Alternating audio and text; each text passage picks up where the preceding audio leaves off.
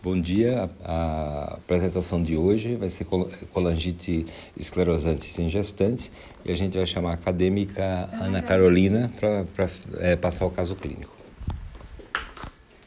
Bom dia, então. Vamos começar a reunião clínica.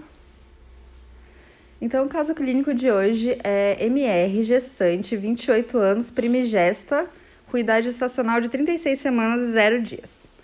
A paciente ela foi admitida no hospital no dia 17 de junho devido à perda de líquido vaginal há dois dias.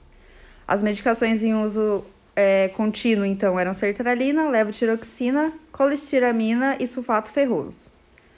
De história pregressa, ela tinha o diagnóstico de colangite esclerosante há oito anos, então. As sorologias do pré-natal foram todas negativas. No exame físico, ela se encontrou em bom estado geral, lúcida e orientada no tempo e espaço, eupneica hidratada, e ali eu destaco que ela estava ictérica. É, duas cruzes em quatro. A febril. É, o aparelho cardiovascular e o respiratório estavam sem anormalidades. Abdômen gravídico, indolor à palpação. Pressão arterial de 120 por 70, frequência cardíaca de 77, saturação de 96, temperatura 36 graus e altura uterina de 32. O cardiotoque, então, foi realizado classe 1, é, sem, sem alterações, é, movimentos fetais presentes e ao toque vaginal, então, foi visto um colo médio centralizado com uma polpa digital e com perda de grande quantidade de líquido, de coloração amarelada. A apresentação, então, do feto ele estava pélvico. Então, foi indicado cesárea caso ela entrasse em trabalho de parto prematuro, já que ela tinha rompido a bolsa, né? Então, foi iniciado corticoide para maturação do pulmão fetal e penicilina cristalina até o resultado do suave vaginal. No segundo dia de internação, então, os exames laboratoriais eles apresentaram alterações de enzimas hepáticas. Eu vou mostrar uma tabela no final que tem todos os exames de todos os dias. O parcial de urina, então, ele estava com hemoglobina presente três cruzes, proteínas presentes uma cruz e bactérias coco gram positivos presentes uma cruz. Ela fez também ultrassom é, com Doppler o peso do feto era 2,54 kg. Então ele estava no percentil 35, ele estava adequado para a idade gestacional. E o ILA era de 8,5, sendo que o ILA anterior, no dia 19 do 5, era de 11 centímetros. Então comprova o fato dela estar tá perdendo líquido. O Doppler, então, ele foi normal, sendo que a Doppler fluxometria, ela evidenciou um índice de pulsatilidade médio das artérias uterinas acima do percentil 95. Então, isso se relaciona com um risco aumentado para pré-eclâmpsia, aumento de risco de restrição de crescimento intrauterino e também tem um aumento de risco de sofrimento fetal, nesse caso. Os demais parâmetros estavam dentro da normalidade. Durante a internação, então, a paciente permaneceu em bom estado geral, hidratada, continuava ictérica e ela queixava-se de prurido, a movimentação fetal estava presente, o BCF dentro da normalidade, e ao toque vaginal o colo estava médio com uma polpa e os cardiotocos seriados permaneceram em classe 1, sem contrações. A cultura, então, para o estrépito do grupo B veio negativa e a urocultura negativa. Então, foi suspenso o uso de penicilina cristalina. No quinto dia de internação, então, veio alterações laboratoriais, e principalmente o RNI e o TTPA estavam aumentados. Então a paciente teve que receber vitamina K e transfusão de plasma fresco congelado. Aqui então estão todos os exames que ela fez desde o primeiro dia até o sétimo dia de internação, sendo que no sexto dia ela entrou em trabalho de parto prematuro e foi interrompida a gestação com a cesárea. E aqui eu destaco aqui para as enzimas. Para as enzimas hepáticas, que estavam aumentadas, e depois da cesárea elas voltaram a baixar. As bilirrubinas também voltaram a baixar. Pode passar.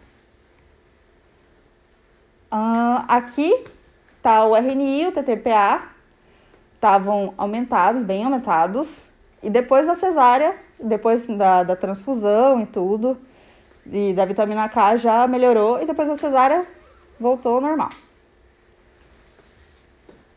Então, no sexto dia de internação, a paciente apresentou um aumento das contrações, que, que condiz com o trabalho prematuro, trabalho de parto prematuro. E ao toque vaginal, ela estava com colo fino, centrado e com 3 centímetros de dilatação. Líquido amniótico claro, apresentação pélvica ainda do feto, então tinha que ser cesárea mesmo. E a conduta foi interrupção da gestação com parto cesáreo. Cuidado gestacional, então, de 33 semanas e 6 dias. Após a cesárea, a paciente ficou assintomática e apresentou melhora dos exames laboratoriais. E é isso, gente. Não, eu vou um pouquinho. Então a gente vai abrir a discussão. Inicialmente a plateia tem alguma dúvida, algum questionamento sobre o caso clínico, alguma coisa? Não? Então, pedir a doutora Samira comentar alguma coisa. Então, bom dia. É, então, como a Carol falou, o caso dessa paciente, ela, ela já veio com o diagnóstico feito. Né? Ela tinha história prévia de colangite esclerosante. Mas o que, que aconteceu? A queixa dela era perda de líquido, né? Que aí, durante a internação, foi comprovada a miniorexia. Então, a, ela teve uma rotura da bolsa prematura, né? Antes do, da idade gestacional adequada, antes das 38 semanas.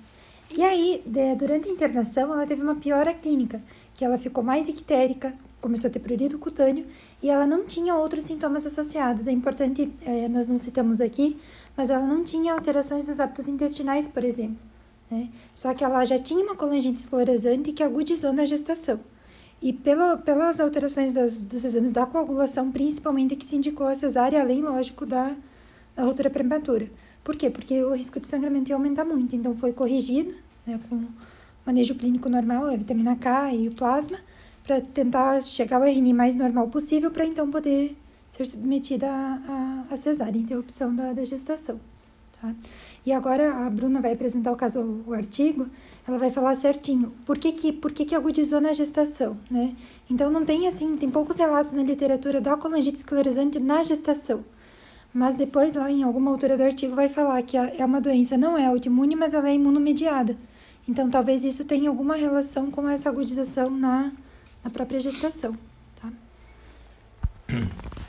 É, eu só queria levantar, essa, essa é a minha pergunta, né? Por que ela tinha agudizado na gestação, mas aí é o trabalho, o, o, o trabalho a ser apresentado a seguir. E aí a minha pergunta que eu queria fazer para todos é o seguinte, se o paciente não tivesse o diagnóstico de colangite é, esclerosante já prévio, que no caso ela foi reagudizada pela gestação, é, o que, que a gente poderia pensar num um indivíduo, uma, uma gestante, é, chegando com um quadro clínico desse, esquecendo a, a colangite prévia, o que é que, com alterações já das enzimas hepáticas, já ictérica, o que é que, o que é que vocês acham? Principal diagnóstico diferencial. Sim, diagnóstico diferencial.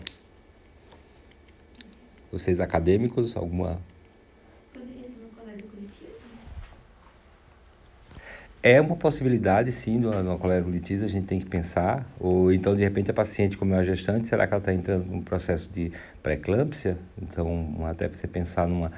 evoluir para uma, uma síndrome HELP, entendeu? Então, então, quando a gente pensa em gestante, a gente tem que estar tá sempre em mente é, esse quadro. É uma, se existe uma proteinúria né, é, presente nessa paciente, se ela tem história de, de pré-natal já com infecções. É, é, urinárias prévias, então isso aí tudo a gente tem que pensar. Então é, é uma situação é, fisiológica, a gestação, mas tem várias intercorrências que podem acontecer nesse período. Então agora a gente vai chamar então a Bruna, para apresentar o, o, o trabalho.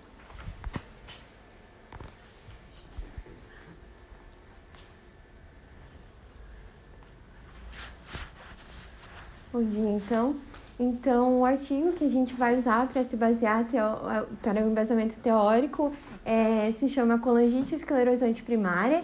Ele foi publicado na revista de Gastroenterologia e Endoscopia Diagnóstica Digestiva e o ano de publicação foi em 2010 e os autores do artigo são Moisés Mince, Ricardo Mince e Silvia Cali Simão. Então, é, para fazer uma breve introdução, a colangite, a, então, é uma síndrome e ela tem as causas classificadas em primária, que pode acontecer com ou sem colite ulcerativa, infecciosa, que daí pode ser devido a uma causa bacteriana, oportunista, ou também ela pode ser vascular, por uma obstrução da artéria hepática ou com agentes citotóxicos infundidos da, é, na artéria hepática. Então, a resultante final da inflamação é, vai ser a fibrose progressiva e o desaparecimento dos ductos biliares intra, intrahepáticos ou extrahepáticos. É, inicialmente, então, a lesão ela vai predominar no sistema biliar e a destruição dos hepatócitos vai ser mínima. Só que a insuficiência hepática vai ocorrer numa fase mais tardia da doença. Então, a colangite esclerosante primária é, todos os ductos é, podem ser envolvidos no processo inflamatório, fibrosante crônico. Acontece uma obliteração da árvore biliar e isso vai levar a cirrose biliar, hipertensão portal e morte por insuficiência hepática. É, em 10 a 30% dos casos, ela pode desenvolver colangiocarcinoma em um ano e em 50% dos casos em 5 anos. Então, uma chance bem aumentada, tem que ficar atento nesses pacientes é, de neoplasias malignas hepáticas ou extrahepáticas vão acontecer mais frequentemente. É, existe uma, uma associação bem estudada da CEP com a doença inflamatória intestinal e estima-se que de 70% a 100% dos pacientes com colangite esclerosante primária vão ter é, doença inflamatória intestinal seja colite ulcerativa ou também moléstia de Crohn. É, a etiopatogenia da doença, então, é desconhecida, é, mas existe um componente imunológico multifatorial e poligênico que ainda não se tem muito bem esclarecido. Observa-se também uma predisposição genética, mas é mais provável que ela seja imunomediada e não autoimune. Mas pode ser um gatilho qualquer, como a doutora falou, um agente ambiental ainda não se tem muito bem esclarecido. Ela pode também ter uma base infeccio infecciosa e alterações na histologia hepática e dos ductos biliares. É, a colangiografia podem ser encontradas em infecções como a criptosporidíase e em síndromes de imunodeficiência. O diagnóstico, então, ele pode ser difícil, especialmente nas fases iniciais da doença, porque os pacientes vão ser frequentemente assintomáticos. É, os homens eles são duas vezes mais afetados que as mulheres e a faixa de mais acometimento se gira, gira em torno ali dos 25 e 45 anos. Então, os sintomas eles vão aparecer com a progressão da doença e eles incluem plurido, que vai estar presente em 70% dos casos, icterícia, que vai estar presente em 60% dos casos, fadiga em 75% e perda de peso, que é relatada em 40% dos pacientes. O exame físico, então, nas fases iniciais, ele pode não revelar nenhum dado significativo que vai ajudar na suspeição clínica da doença. Mas os sinais, quando eles existem, eles são hepatomegalia, icterícia intermitente, esplenomegalia, pigmentação da pele, escoriações e outros sinais, como xantoma, ascite e edema. Os exames laboratoriais, então, é, a elevação da, da fosfatase alcalina é a alteração laboratorial mais comum. É, geralmente gira ali em torno de, 10, de 3 a 10 vezes o valor normal. E segundo, segundo alguns autores, a relação é, AST-ALT é, maior que 1 está significativamente associada com cirrose e um, um mau prognóstico. Então, a maioria dos pacientes tem os, níveis, os níveis totais das, bilis, das bilirrubinas normais e uma alteração do tempo de protombina ou diminuição dos níveis de albumina podem refletir progressão da doença, que inclusive a paciente do caso tinha, né?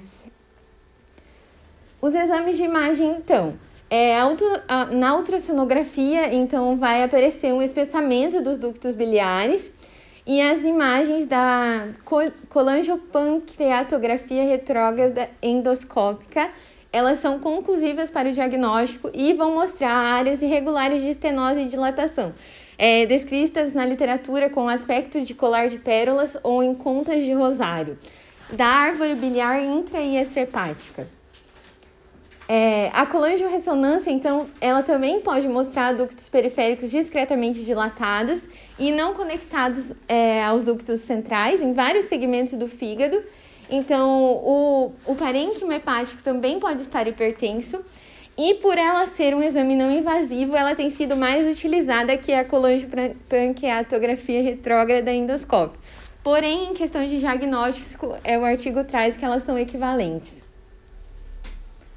Então, o tratamento. Não há um tratamento eficaz. É, foram feitas revisões sistemáticas a respeito é, de eventual eficácia de usar glicocorticoides ou depenicilamina, mas não há dados suficientes para indicar ou refutar o uso desses medicamentos. É, então, o transplante ele vai ser a única forma de tratamento a longo prazo mas pode acontecer uma, uma recidiva em 20 a 40% dos casos. Então, deve-se evitar uma possível cirurgia em pacientes que têm é, a doença, porque pode dificultar tecnicamente o posterior transplante se o paciente vier a evoluir mal e precisar realmente fazer. Aí as referências. É, obrigada, Bruna. É só trazer aqui uma, uma, uma colocação é, em termos de, de, diagnóstico, de diferencial, ela colocou aqui, é de patogenia. É, ela, ela, é, a gente teve já um caso uma vez de uma colangite pós um trauma é, medular, né, por uma, não, era uma forma asséptica né, da, da, da do quadro. A gente achou até que pudesse ser é, devido a, a, ao trauma, a, alguma coisa relacionada isso. É, e até questionou até fazer uma cirurgia, pensando até numa forma calculosa e depois por exames e, e exaustivos a gente e acabou indo para o centro cirúrgico, ela foi feita uma, uma abordagem cirúrgica, mas o diagnóstico foi só uma colangite mesmo, é, asséptica e a paciente ficou é, com alterações hepáticas, de enzimas hepáticas, precisou fazer até é, uso de hemoderivados para poder é, corrigir esse quadro. Então, é uma, é uma situação que a gente tem que pensar, não é muito usual, é, mas assim, é como a gente sempre fala, né, quem, quem não vê não lembra, né? Então, é importante vocês terem em mente que é um, um diagnóstico é, que, que pode estar presente em alguns pacientes e a gente não pode achar que tudo é, é cálculo de vesícula. A outra coisa que, que o artigo traz, né? Então, a, a correlação entre doença inflamatória intestinal, que a paciente não tinha nenhuma queixa relacionada a isso, mas é, ainda não está bem esclarecido a, a, correlação disso, né? essa associação entre a doença inflamatória intestinal, como isso acontece, e a colangite esclerosante. E fala ainda que a, o polimorfismo genético associado à doença inflamatória intestinal não é fator de risco para para colangite, então não, não, se sabe exatamente por quê. É, e outra coisa também que, que o artigo traz no tratamento, que sempre alguém pergunta, tá, e o ursacol, né, o ácido desoxicólico. Cólico. É, que é o nome comercial é ursacol. Ajuda ou não ajuda? Então, assim, ajuda diminuindo exames laboratoriais, diminuindo as enzimas hepáticas e ajudando a tratar o sintoma. Mas a evolução clínica da doença com o ursacol não muda. Foi isso que o, que o artigo trouxe. Então, a paciente usava colestiramina também, mas era mais para tratar sintoma, não tem um tratamento específico. E outra coisa que podia pensar no, no diagnóstico diferencial dessa paciente, talvez fosse além da pré-eclâmpsia, tá, será que não está fazendo só uma colangite gravídica, uhum. né? Uma colestase gravídica, por exemplo, e na verdade ela já tinha o diagnóstico prévio e isso facilitou. E ela, muito provavelmente, em algum momento da vida vai ter alguma, alguma doença inflamatória intestinal, mas até o momento não tinha nada é esclarecido. Mas para uma próxima gestação a gente já sabe que o risco também é, é maior, é maior, né? Uhum. Então acho que é isso. Alguma questão? Alguém quer perguntar alguma coisa? Nada? Então a reunião está tá encerrada. Tá? Obrigado a todos.